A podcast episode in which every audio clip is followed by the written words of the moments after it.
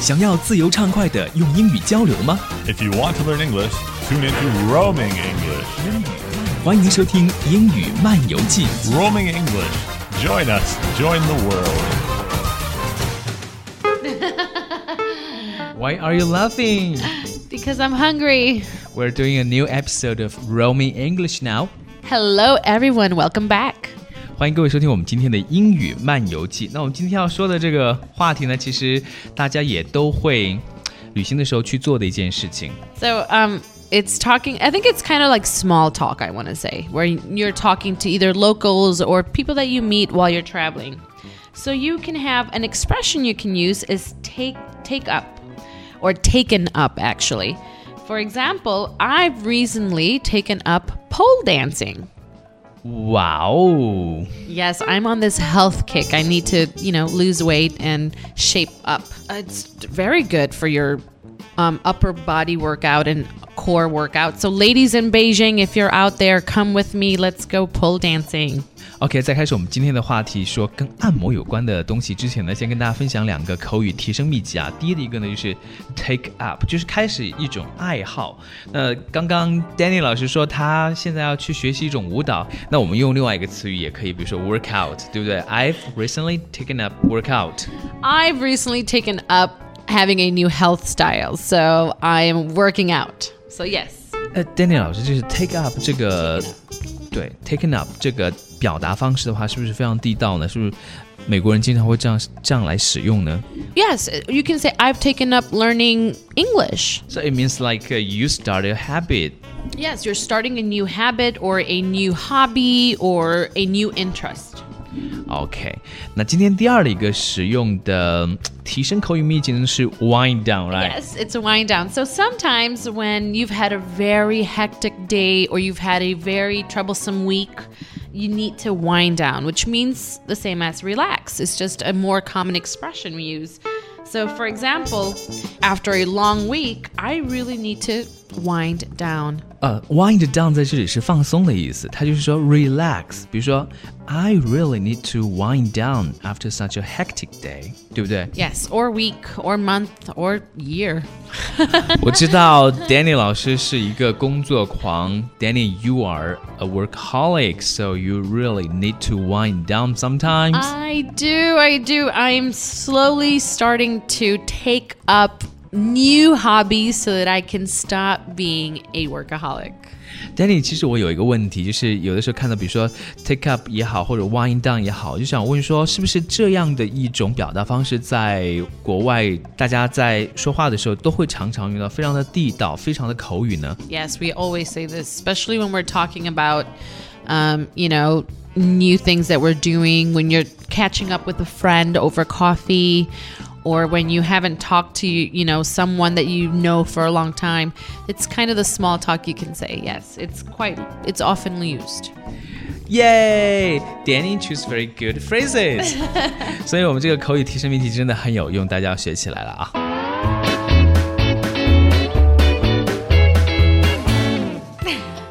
今天我们第二的一部分呢，要讲的是跟按摩有关的话题，OK？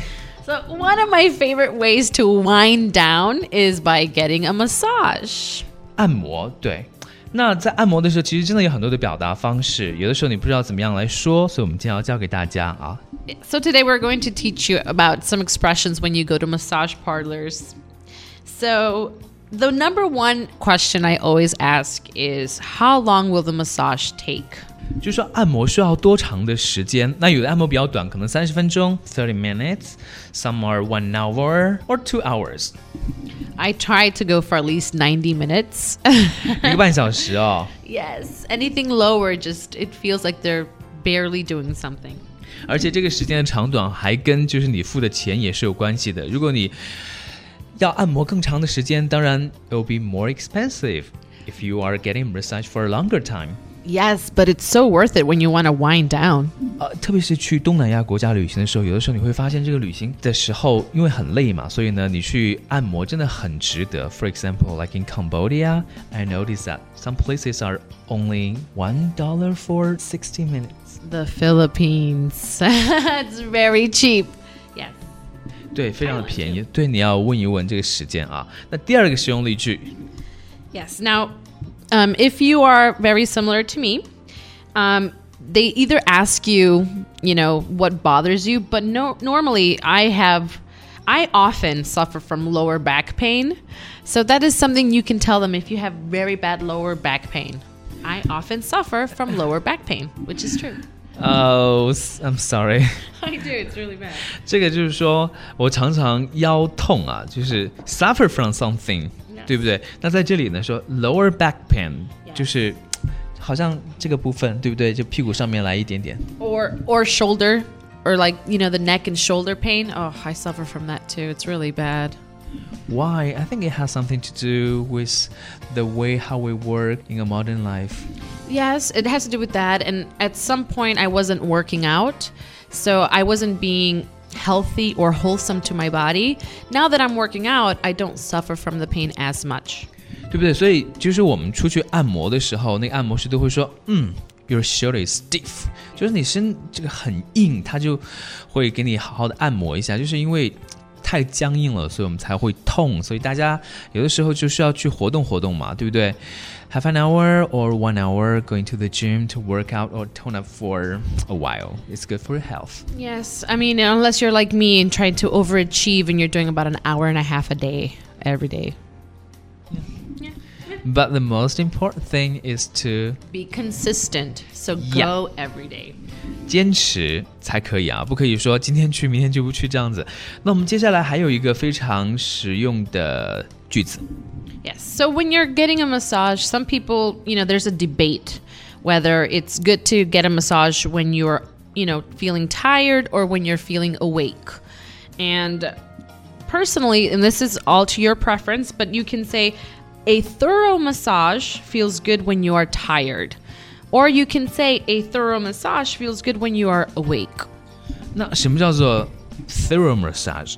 So a thorough massage, it's like a, a good massage, one that you know. full body. It's a full body massage, or it's a full ninety minute massage. So it's a thorough. It they really work all the parts that are you are suffering from pain. 哦，在这里呢，thorough 就是 T H O。R O U G H，就全身的意思啊，全身的这个按摩 massage. massage。Good job. No, thank you, thank you. You saved it well. a thorough massage feels good when you are tired or when you are weak. Yeah, well, see, when you're tired, you'll fall asleep. When you're awake, you'll feel everything. So it depends on your preference. Mm. 累的时候进行全身按摩，感觉良好。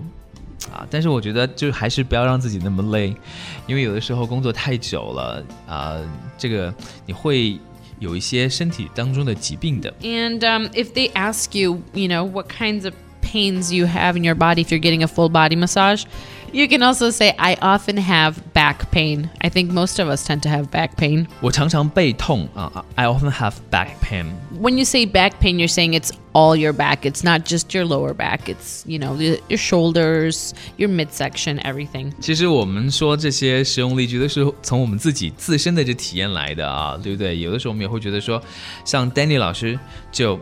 Danny often suffers from lower back pain。但是在按摩的时候，你要特别的注意，就是有的师傅他的手很轻，或者有的人的手很重，那这个要怎么样来表达呢？你想让他轻一点。Sometimes when you're having a massage and it's too strong, my way of saying, and most it's very common you hear people say is, your hands are too heavy, I can't bear it. 哦，在这里就是说你的手太重了，就是用 heavy 这个单词，对不对？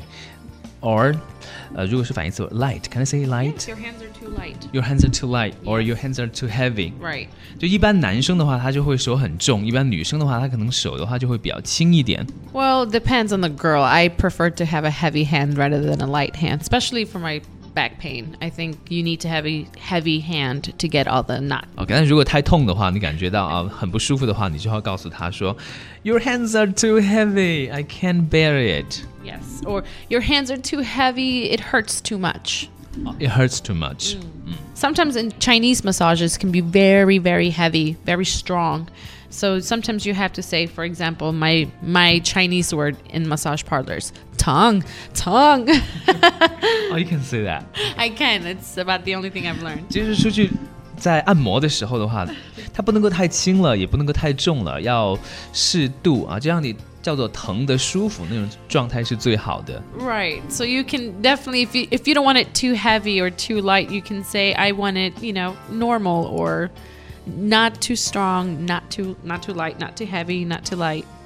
Okay, so it's important to communicate with your massage masseuse actually is the correct word for a person that masseuse masseuse masseuse 就是按摩师。Okay, we'll be right back.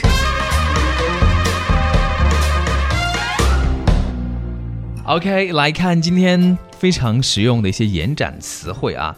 我们其实这一期节目还是在 Pattaya 录制的。那到泰国去的话呢，你就要享受泰式按摩 （Thai massage）。Yes. Um, so when I was in Thailand, um, one of my favorite things that I got to do was I had a Thai massage on this beautiful, I want to say it's like a little bungalow that was on the beach.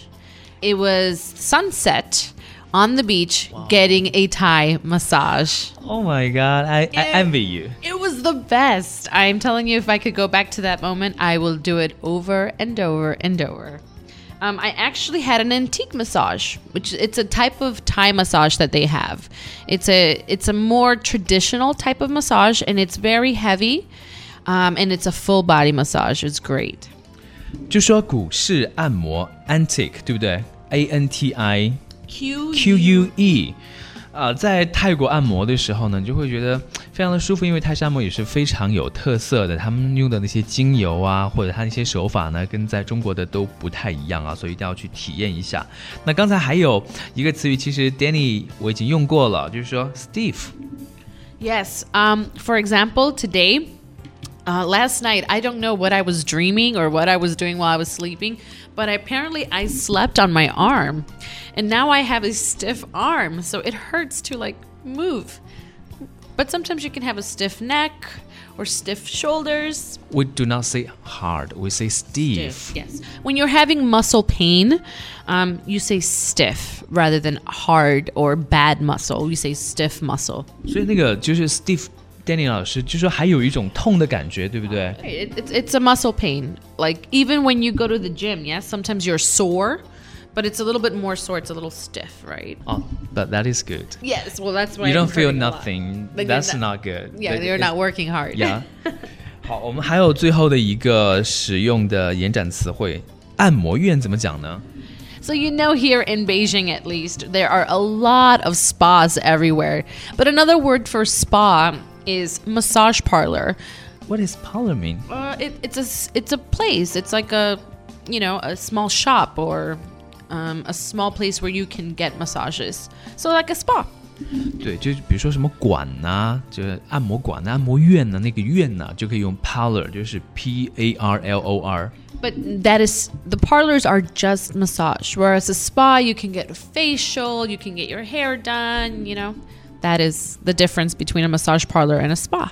如果你不想出去按摩的话，你可以让你的朋友给你按摩一下，或者 if you're lucky to have boyfriend or girlfriend, you can train each other to be a, a masseuse. Masseuse. Yes. Yeah, you can get a free massage. Well, I will be the one always hoping to make my, you know, boyfriends a better masseuse. So if you want to practice, if you're becoming a masseuse, I'm so willing to. You can practice on me. 对，OK。Okay or on me. Yes, exactly. So if you're out there and you're practicing to become a masseuse, you have two people here that would love to have you.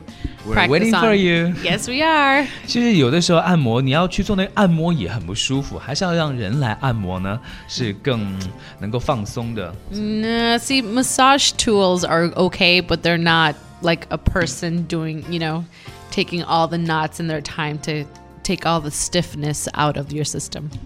OK，好，我们今天节目在这里要跟大家说再见了，也谢谢 Danny 老师，Bye bye, everyone. 拜。